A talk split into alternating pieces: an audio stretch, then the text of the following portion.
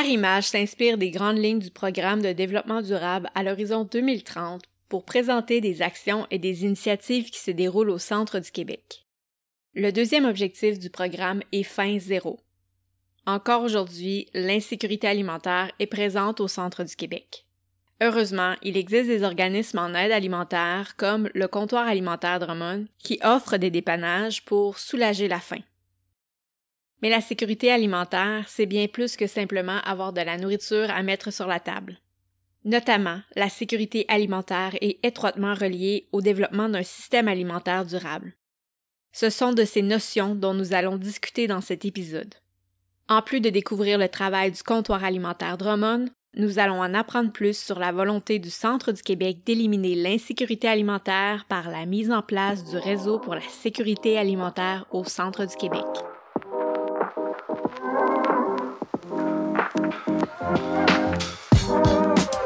Bienvenue à Arrimage, la balado-diffusion du Comité régional en développement social du Centre du Québec. Mon nom est Audrey Michel et à chaque épisode, je vais à la rencontre des gens et des organisations qui s'impliquent pour améliorer la qualité de vie de nos communautés. Ensemble, explorons les dessous du développement social et son interconnexion avec le développement durable. De la concertation à l'action, découvrons ce qui se fait ici, au centre du Québec.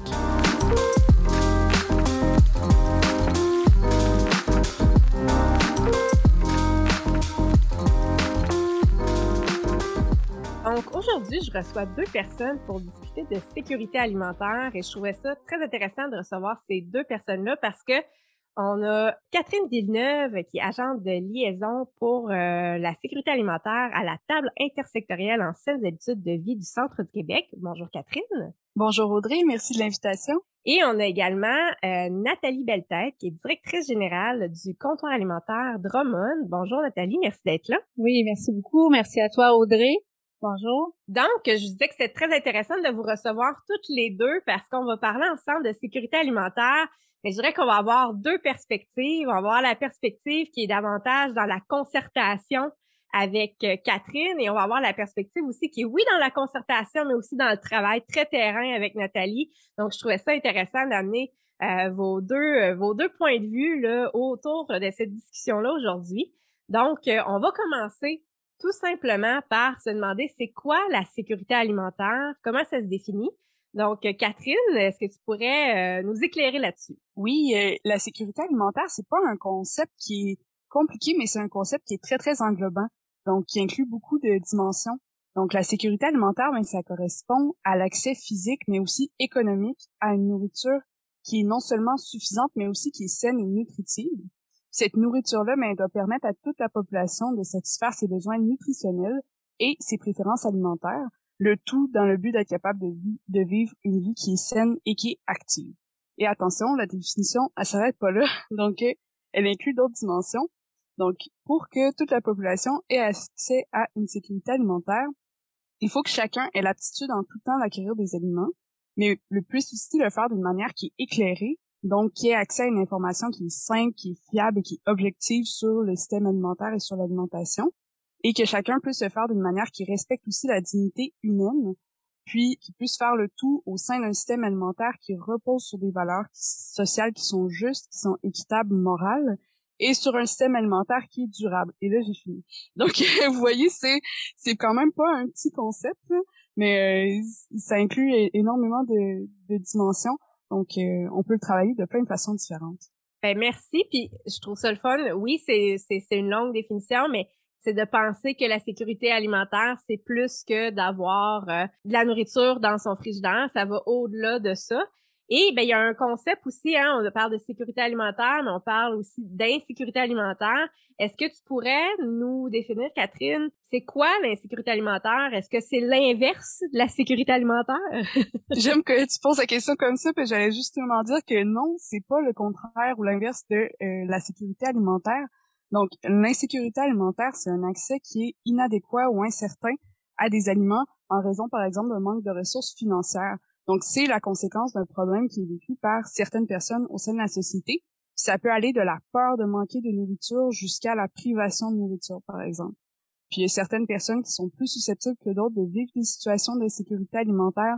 On peut penser aux personnes à faible revenu, aux personnes itinérantes, nouveaux arrivants, familles monoparentales, donc toutes les personnes qui vivent euh, une situation de stigmatisation ou euh, une certaine insécurité. Merci pour euh, la précision.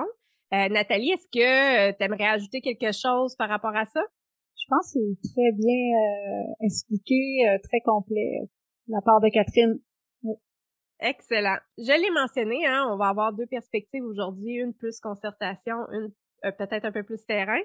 Quand je parle plus concertation, c'est parce que Catherine, notamment, tu, à titre d'agente de liaison, tu euh, t'occupes euh, de euh, coordonner le réseau pour la sécurité alimentaire au centre du Québec, qu'on appelle plus couramment le RSAC ou le réseau, parce que ça fait long à dire.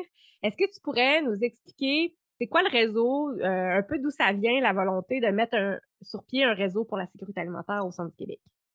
Mais le RSAC, comme tu l'as dit, c'est un espace de concertation intersectorielle.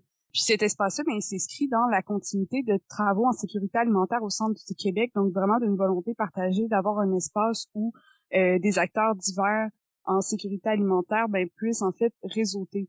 Donc on essaie d'avoir le plus possible euh, des acteurs de milieux diversifiés, donc du milieu agro agroalimentaire, municipal, communautaire, milieu de la santé, développement social, économie sociale Alouette. Donc vraiment essayer de regrouper le plus de personnes possible autour de ce réseau-là pour avoir euh, une vision qui est euh, la plus englobante possible du système alimentaire pour avoir toutes les perspectives. Puis le réseau il a été mis sur pied en 2020. Puis il présente trois objectifs. Donc le premier, c'est d'assurer une vigie de l'état de situation sur le territoire en sécurité alimentaire, de participer à la recherche de solutions, puis finalement d'assurer une cohérence des actions locales et régionales en sécurité alimentaire. Donc, on travaille à deux échelles. Merci beaucoup pour la précision.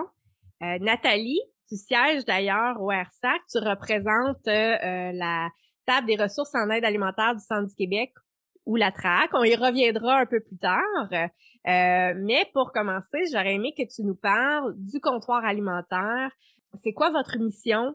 C'est quoi les services que vous offrez? Puis peut-être nous parler un peu aussi des gens qui utilisent ces services-là? Alors, euh, le comptoir alimentaire de Roman euh, est né en 91. La volonté d'intervenants du milieu qui voyait vraiment les besoins euh, grandissants au niveau de soutien alimentaire. Donc, notre mission de base, c'est vraiment soulager la faim, contrer l'insécurité alimentaire, prévenir l'angoisse et l'anxiété. On l'avait vraiment mis dans la mission aussi. Prévenir l'angoisse et l'anxiété que peuvent causer le manque de nourriture et l'insécurité alimentaire. Donc, euh, on aide environ 1500 euh, ménages par année. J'y reviendrai là. Pour ce faire, nos services euh, sont des services de récupération alimentaire. Donc, on a avec un camion réfrigéré, bien sûr, euh, le mandat d'aller chez les entreprises alimentaires, parfois des producteurs agricoles, chercher des surplus alimentaires, les invendus. Donc, on fait environ, on va chercher là, euh, en moyenne 150 000 livres d'aliments par année par la récupération alimentaire pour ensuite la distribuer. Bien sûr, à ce moment-là, ça passe par le tri d'aliments chez nous, l'empaquetage et tout ça.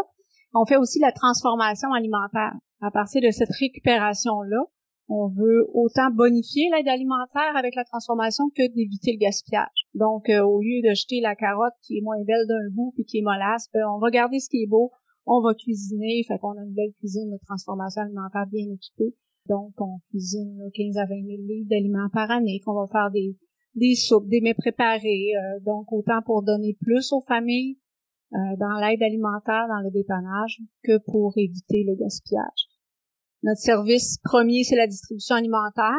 Et pour ce faire, donc, on fait la récupération et la distribution euh, et la transformation, je m'excuse, alimentaire. Pour la distribution, ben, c'est les villages de la MRC de Romane. On couvre notre MRC. Donc, euh, 1500 ménages environ par année sont euh, sont bénéficiaires là, de l'organisme. Ça varie d'une année à l'autre. C'est pas toujours les mêmes, évidemment. Chaque année, on a environ 35% sont des nouvelles demandes ce qui veut dire pour nous, c'est des gens qui, depuis l'ouverture en 91, n'ont jamais eu accès à nos services.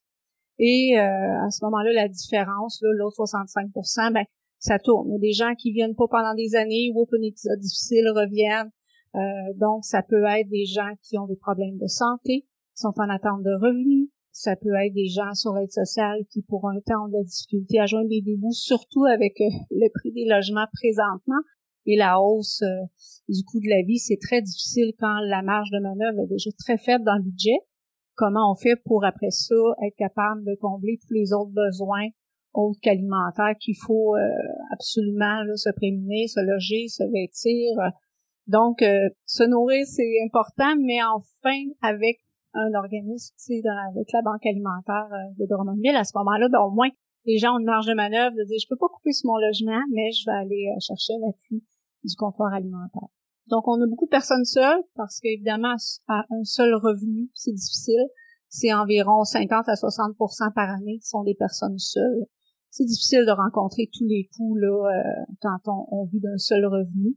A aussi les familles monoparentales en garde en garde temporaire. C'est difficile aussi pour ceux qui n'ont pas les prestations fiscales, les, les allocations familiales, mais doivent aussi quand même avoir un logement pour accueillir les enfants la fin de semaine c'est des situations aussi qu'on voit euh, régulièrement. On a aussi des familles, bien sûr, euh, biparentales qui sont touchées soit par la maladie, des dépenses imprévues, euh, des coups durs de la vie. Donc, le portrait est vraiment varié. On a des personnes qui sont vraiment plus désorganisées, des personnes qui ont certains problèmes de santé mentale aussi. Donc, tout ça, ça compose nos bénéficiaires. On n'a pas de critères, comment je pourrais dire, nécessairement établis dans le sens où tu dois avoir soit de l'aide sociale ou soit euh, X euh, montant maximum par mois. C'est plus la situation globale qui fait qu'une personne peut être en situation vraiment d'insécurité alimentaire pour un laps de temps. C'est sûr que si les gens ont des revenus suffisants, on va rapidement référer ailleurs pour aller voir le budget puis euh, travailler ce niveau-là.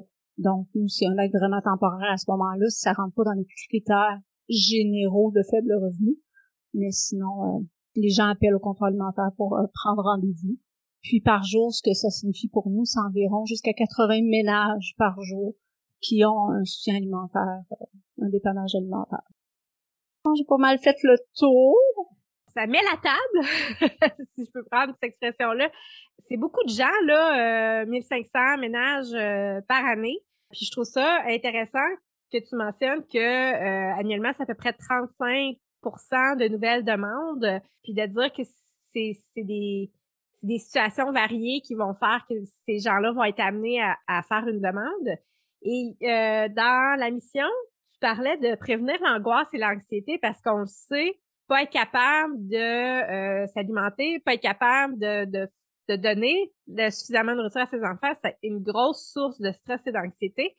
Comment ça s'articule, ça, dans, dans votre mission de soulager ce, ce stress-là dans les actions que vous mettez en place? Évidemment, on travaille fort à avoir un dépannage qui est vraiment d'une belle composition, un dépannage qu'on peut dire essayer d'être le plus complet possible pour correspondre à une semaine d'épicerie parce qu'on est très conscient que les gens qui viennent chercher notre service, c'est des gens qui vivent l'insécurité alimentaire. Donc, si nous, on n'arrive pas à faire le mieux qu'on peut pour donner près d'une semaine d'épicerie, les moyens deviennent difficiles pour certaines familles. Donc là, oui, dans le concret, c'est sûr que plus on peut donner un beau dépannage euh, avec une belle composition de différentes catégories d'aliments, suffisamment de viande, produits laitiers pour les enfants. On achète énormément d'aliments aussi pour arriver à ça, pour vraiment compter justement l'insécurité parce qu'on sait très bien, euh, surtout pour les familles, même une personne seule, hein, si on sait pas ce qu'on mange demain, puis le frigidaire vide, on va souffrir un petit peu d'anxiété, c'est certain.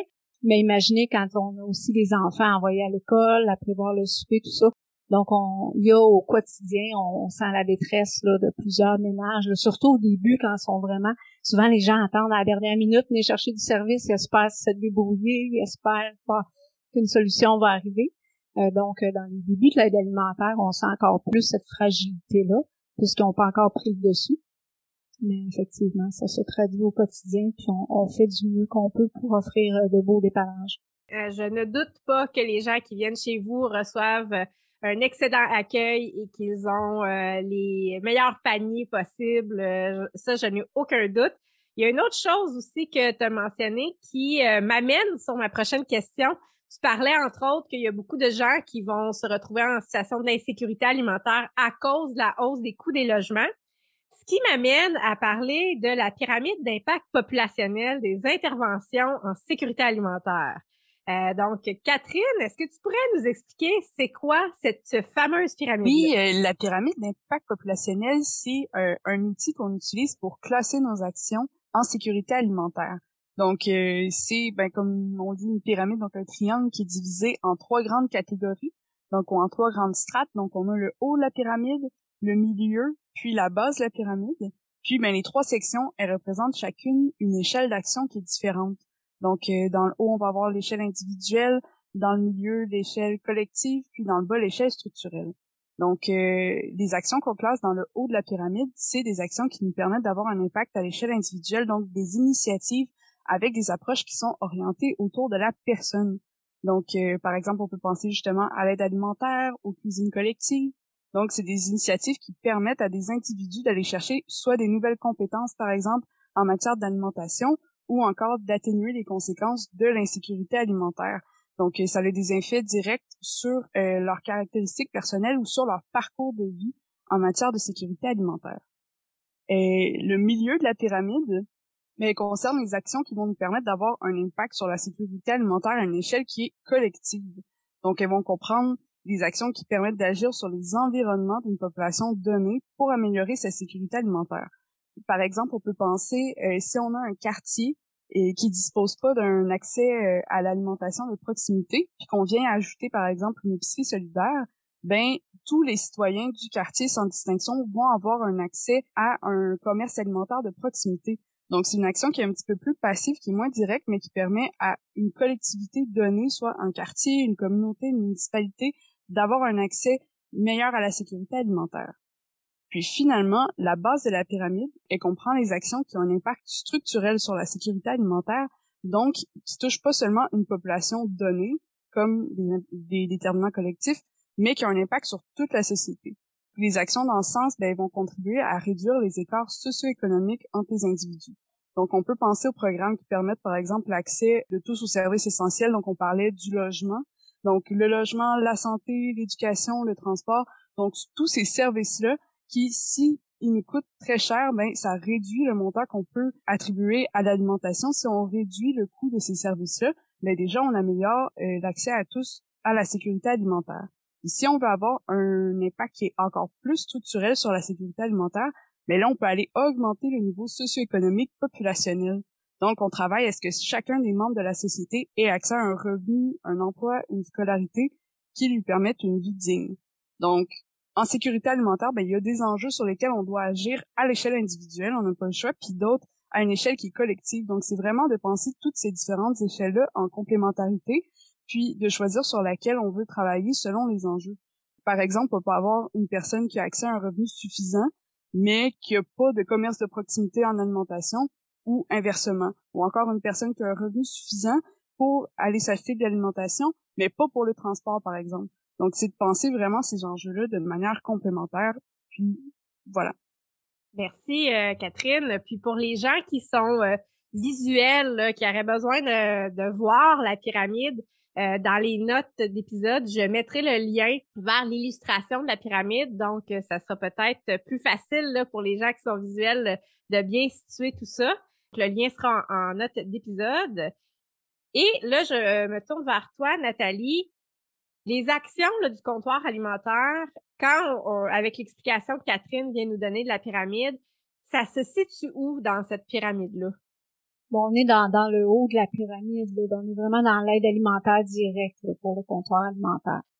C'est sûr qu'en sensibilisant la population, c'est un de nos aussi. Il hein, faut vraiment sensibiliser la population à toutes sortes de niveaux. Donc ça, ça, ça l'aide quand même collectivement là à travailler sur la sécurité alimentaire. Mais notre mandat premier, c'est l'aide alimentaire. Excellent. Euh, ben, pas excellent que qu'on ait besoin d'un organisme comme le vôtre. On aimerait idéalement, on n'aimerait pas avoir besoin du comptoir alimentaire, mais euh, justement, tu parlais de sensibilisation. C'est quoi les enjeux que vous rencontrez au quotidien? Puis nous, comme collectivité, comment on peut vous appuyer là-dedans? Plusieurs enjeux. Je vais, euh, je vais essayer d'être quand même, euh, comment je peux dire, dans les plus importants, de sélectionner. Euh, dans les pour les comptoirs alimentaires euh, au travers euh, le Québec, on est peu subventionné par les subventions qui s'adressent aux organismes communautaires. Il y a différentes catégories de subventions et différents secteurs d'activité. Puis l'aide alimentaire, c'est peu financé. Donc c'est un enjeu, il faut toujours être visible, il faut toujours être en campagne de financement pratiquement à l'année. euh, être ingénieux, avoir le souci là de faire toutes les actions, les initiatives possibles pour combler un budget, parce que c'est environ là sur un budget pour moi, en tout cas ici au niveau euh, à Drummondville, c'est 25 à 27% du de mon budget annuel qui provient du gouvernement, les subventions. Donc le reste, faut euh, faut aller vers la population, les entreprises pour nous soutenir. Sinon, euh, le comptoir alimentaire ne pourrait pas fonctionner. On a jusqu'à 80 ménages par jour, donc ça prend énormément de ressources humaines. Le tri d'aliments, la transformation alimentaire, le service à la clientèle. Chaque famille nous est reçue dans un bureau à chaque dépannage. Donc ça, je vais y revenir. Je sais que ça va couvrir dans tes questions un peu plus tard dans l'entrevue. Je vais y revenir. Mais comme ça prend énormément de ressources humaines, c'est un enjeu aussi, l'enjeu financier, mais l'enjeu des bénévoles, avoir suffisamment de ressources à chaque jour pour effectuer tout l'ensemble des tâches. Donc ça, c'est au jour le jour. Moi, depuis que je suis directrice, avant, j'étais coordonnatrice des services. Je sentais vraiment ma mission, c'est soulager la faim, c'était au cœur de mes, mes tâches. Maintenant, en tant que directrice du contrôle alimentaire à deux missions, c'est oui l'aide alimentaire, mais il faut aller chercher les sous. C'est euh, vraiment un, un, pas un intérêt, mais euh, une obligation quotidienne d'agir pour aller chercher le financement pour donner du bon service. Donc, c'est pas mal les enjeux. C'est sûr que là, avec l'inflation du coût de la vie, on va être confronté aussi à l'inflation de nos achats d'aliments, euh, l'essence sur le camion, tout ça, ça va aussi être des, des coûts supplémentaires dans notre budget. Parallèlement à il y a la baisse de la récupération alimentaire. Donc, avec, euh, c'est sûr que on peut pas blâmer les marchands ici, les commerces alimentaires de faire vraiment une gestion serrée de leurs produits. Donc maintenant, il y a aussi les produits moches qui sont vendus. Il y a toutes sortes de façons que les entreprises alimentaires prennent pour éliminer les pertes. Au bout de la ligne, on a un peu moins de récupération alimentaire aussi, ce qui veut dire pour nous plus d'achat d'aliments pour conserver euh, la capacité à donner des dépannages quand même assez adéquats au niveau des besoins alimentaires. Bon, ben, on prend une bonne note de contribuer. Euh, si on veut être bénévole, il y a des grands besoins au niveau du comptoir alimentaire et si on veut donner aussi, ben, c'est possible de le faire. Et moi, je note un, un élément de dire que l'inflation va augmenter l'insécurité alimentaire des ménages, mais elle met également de la pression sur les organismes en aide alimentaire. Effectivement. Je dirais aussi un autre enjeu qui me vient en en, parlant, André, c'est que avec la COVID, euh, nous, on a dû repenser notre grand porte-à-porte de la guignolée. Parce que, bon, effectivement, la première année, c'était les mesures sanitaires très, très euh, strictes d'avoir 1500 bénévoles à gérer en une journée, ça devient impensable dans les conditions d'isolement qu'on a vécu. Euh, donc, on a dû repenser cette activité-là. Et par la suite, bon, on l'a fait de façon provisoire, mais par la suite, là, ce qui est arrivé, c'est que beaucoup de comités de bienfaisance qui nous aidaient à faire les paniers de Noël, qui avaient un rôle important, ont dû fermer. Euh, c'est des personnes âgées, il n'y a pas de relève. La COVID a aussi ralenti beaucoup leurs activités parce que personnes âgées étant plus vulnérables à, attraper la COVID par rapport aux conséquences. Donc, euh, nous, toute la main-d'œuvre qu'on avait pour faire les paniers de Noël, on en a perdu la moitié. Donc, c'est une opération, la guignolée, le porte-à-porte, c'était pas juste la journée même, c'était tout le après aussi qu'il faut gérer la distribution de 1500 paniers, faire ces paniers-là. Donc, euh, finalement, de façon vraiment indéterminée, la guignolée a remplacé le porte-à-porte par un objectif financier.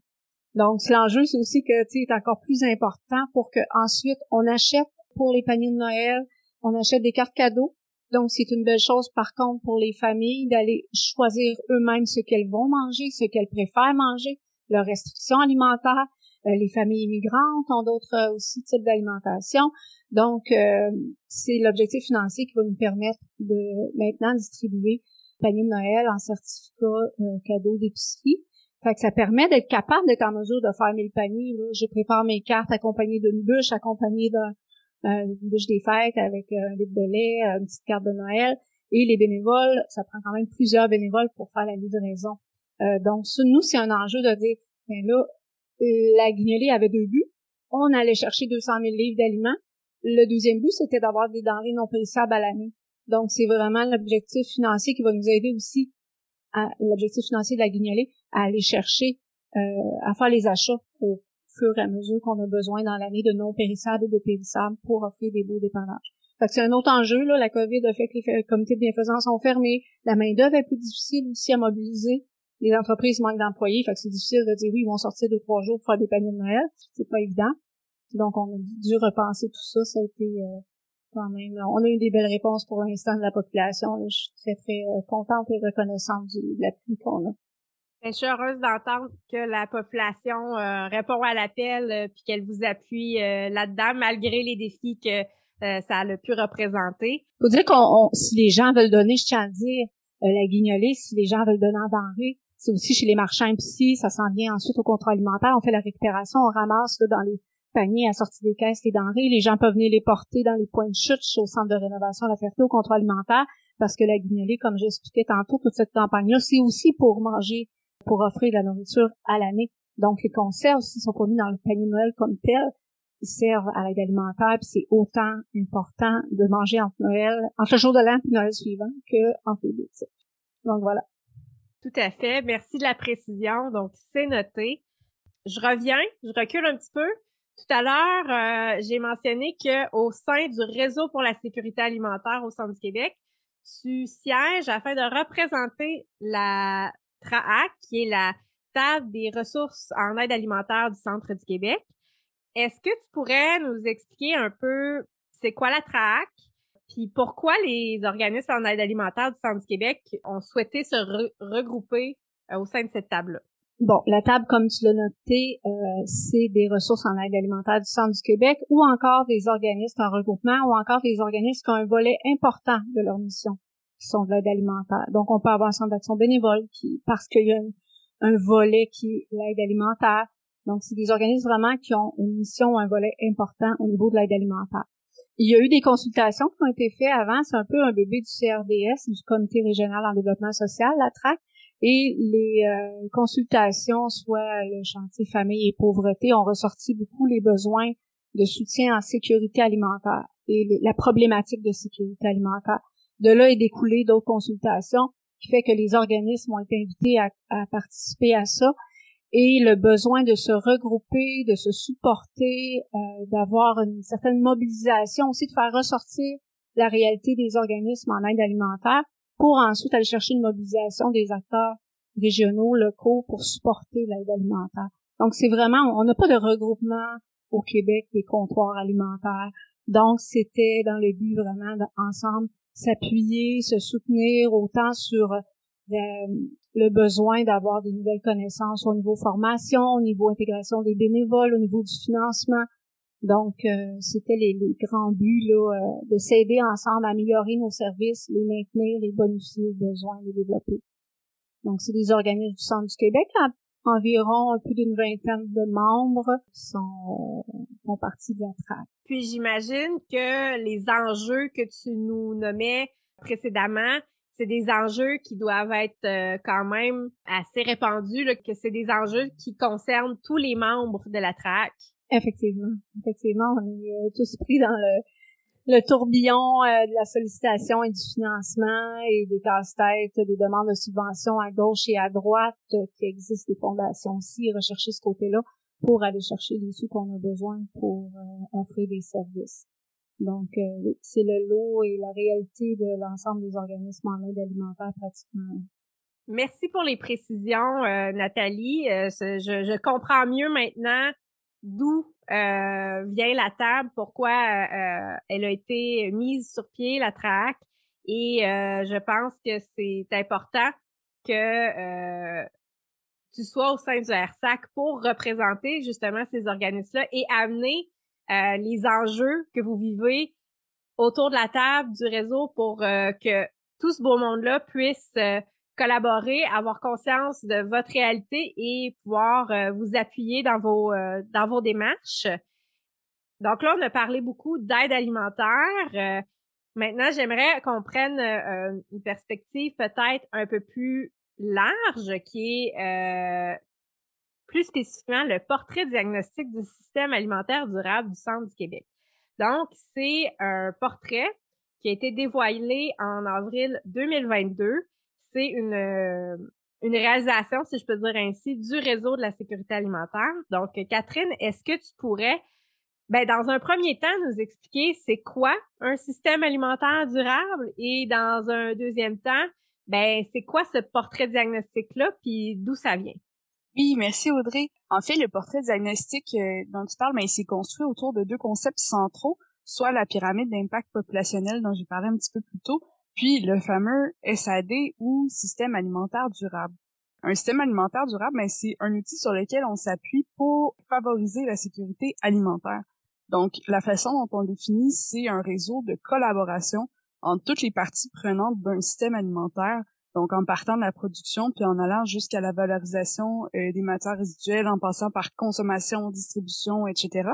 Donc, euh, cette collaboration entre les parties prenantes du système alimentaire ben, vise à améliorer la santé environnementale, économique et sociale d'une collectivité, donc nos trois facettes du développement durable finalement qui sont aussi importantes les unes que les autres.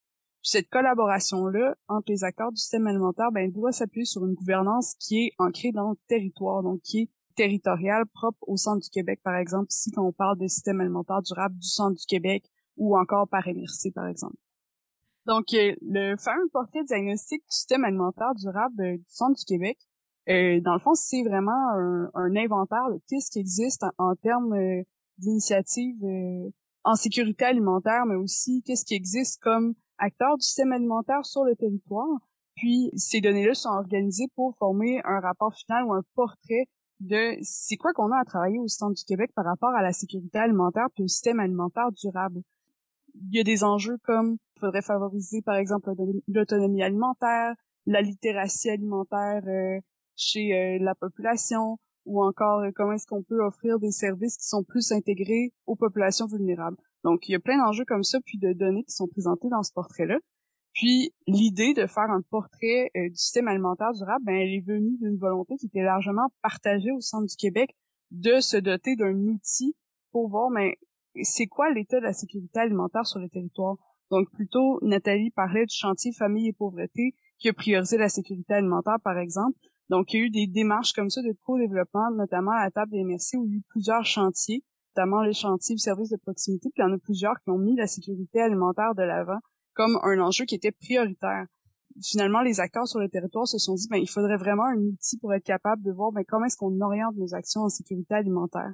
Puis, il y a eu un financement qui est descendu du fonds Région et Ruralité qui a permis de, euh, le fameux FRR, qui a permis de concrétiser cette idée-là de portrait diagnostique. Puis là, justement, tu parles que ben, c'est venu d'une euh, priorité régionale qui était la sécurité alimentaire.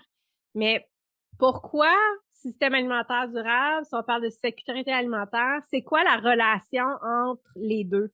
Oui, donc on s'appuie sur un système alimentaire durable pour soutenir la sécurité alimentaire parce que cette collaboration-là entre les parties prenantes euh, d'un SAD, donc d'un système alimentaire durable, ben, permet de penser des solutions pour et réduire les coûts et les problématiques reliées aux différentes étapes de production, de transformation, de distribution pour favoriser un meilleur accès économique et physique à l'alimentation, qui est vraiment la base de la sécurité alimentaire, puis aussi de réduire le gaspillage puis de créer des synergies de l'économie circulaire. Donc, en misant sur un système alimentaire durable, ben, on veut que l'alimentation locale, ce soit un choix qui soit facile à faire, qui soit surtout économiquement puis physiquement accessible. Donc euh, voilà, donc on propose des solutions qui sont ancrées dans le territoire, qui sont adaptées aux réalités qui sont géographiques, sociales et économiques de la région parce qu'elles sont pensées ici. Donc c'est vraiment d'enclencher une collaboration qui vient mettre euh, de l'avant les personnes les plus vulnérables, puis comment est-ce qu'on est capable tout le monde ensemble de, en travaillant pour les plus vulnérables, mais de favoriser l'accès à une alimentation locale pour tous. Donc en gros c'est ça. Merci pour la précision. Je sais qu'il y a 16 priorités qui ont été euh, énumérées à la suite euh, de la rédaction du portrait diagnostic. On n'en fera pas nécessairement la lecture. Euh, le portrait diagnostic est disponible sur le site web du CRDS. Encore une fois, je vais mettre le lien dans les notes d'épisode. Donc, les gens qui sont curieux, qui voudraient aller euh, lire le portrait, qui voudraient aller voir quelles sont les priorités qui ont été identifiées, pourront le faire. Mais justement, là, on a cet outil-là qui a été publié. Maintenant, c'est quoi la suite? Ben, en fait, euh, au niveau du RSAC, on a la, la réalisation du plan d'action, donc la mise en œuvre d'un plan d'action au réseau pour la sécurité alimentaire au centre du Québec. Puis, dans un deuxième temps, on a la mise à jour du portrait diagnostique et puis son déploiement, donc la priorisation dès l'automne de ces 16 enjeux-là dont tu parles, Audrey, calmement, donc par MRC. Donc, des rencontres locales euh, où on va prioriser de ces enjeux-là. Ça a déjà été fait au régional, donc maintenant on passe euh, à l'échelle locale.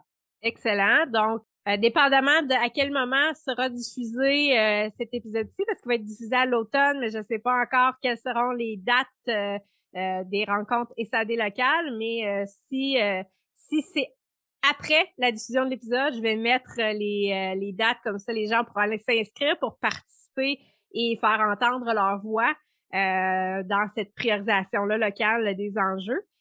Et euh, je te remercie euh, vraiment, Catherine, pour, euh, pour, pour nous avoir expliqué tous ces concepts-là qui sont pas nécessairement faciles à saisir. J'espère que ça leur a éclairé les lanternes de certaines personnes, puis qu'on comprenne que, ben, oui, on a l'aide alimentaire qui est notre pointe de la pyramide, mais si on veut enlever de la pression sur ces organismes-là qui font un travail extrêmement important, ben, il faut euh, qu'on s'intéresse aux autres strates de la pyramide pour euh, mettre en place des solutions pour euh, réduire l'insécurité alimentaire et que c'est ce système alimentaire durable que tu nous as tout expliqué, Catherine, qui nous permet aussi de, de, de, de, favoriser un accès à l'alimentation locale plus aisément.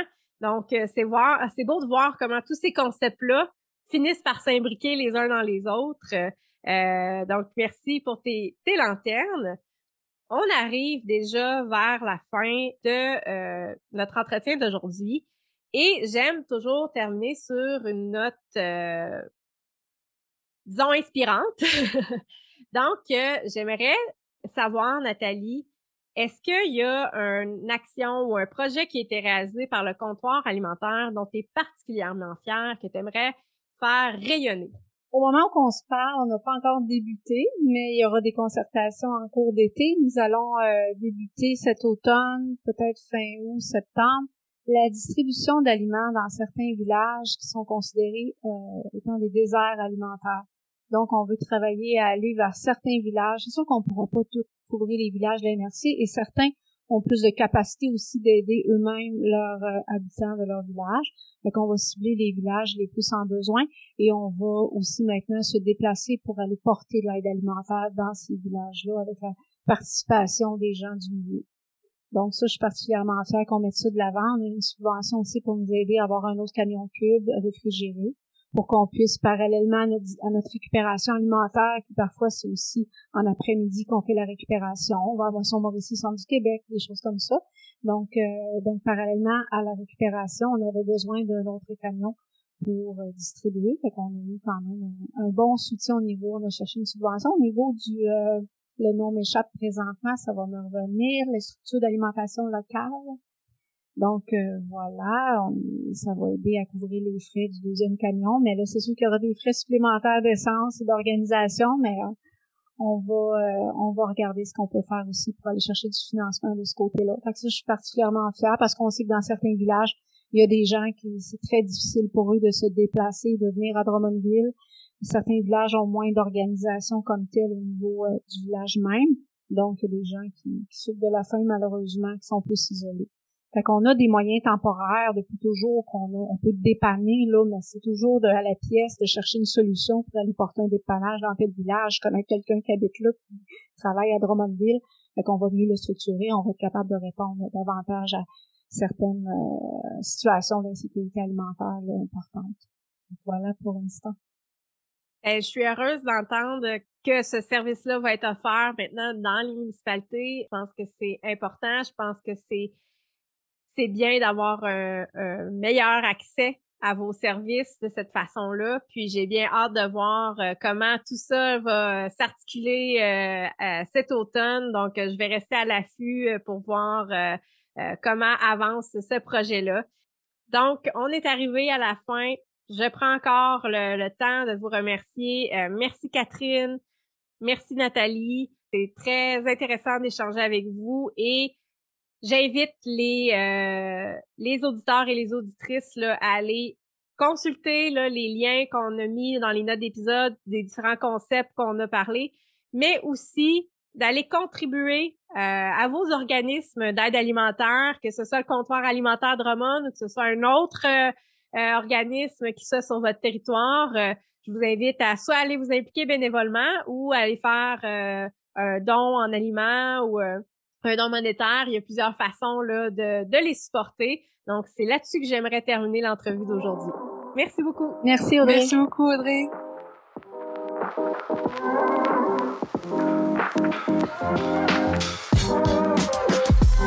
Si vous avez apprécié cet épisode, abonnez-vous afin de ne pas manquer la sortie du prochain. Pour nous encourager, laissez-nous 5 étoiles et un commentaire sur votre plateforme de balado-diffusion préférée. Cette balado et les activités du Comité régional en développement social du Centre du Québec sont rendues possibles dans le cadre d'une entente de collaboration avec la contribution financière de la MRC d'Arthabasca, la MRC de Bécancour, la MRC de Drummond, la MRC de l'Érable, la MRC de Nicolet-Yamaska, Centraide Centre du Québec et le CIUS de la Mauricie et du Centre du Québec. Pour en apprendre plus au sujet du développement social, rendez-vous sur notre site web au crds.centreduquebec.qc.ca. Merci pour votre écoute.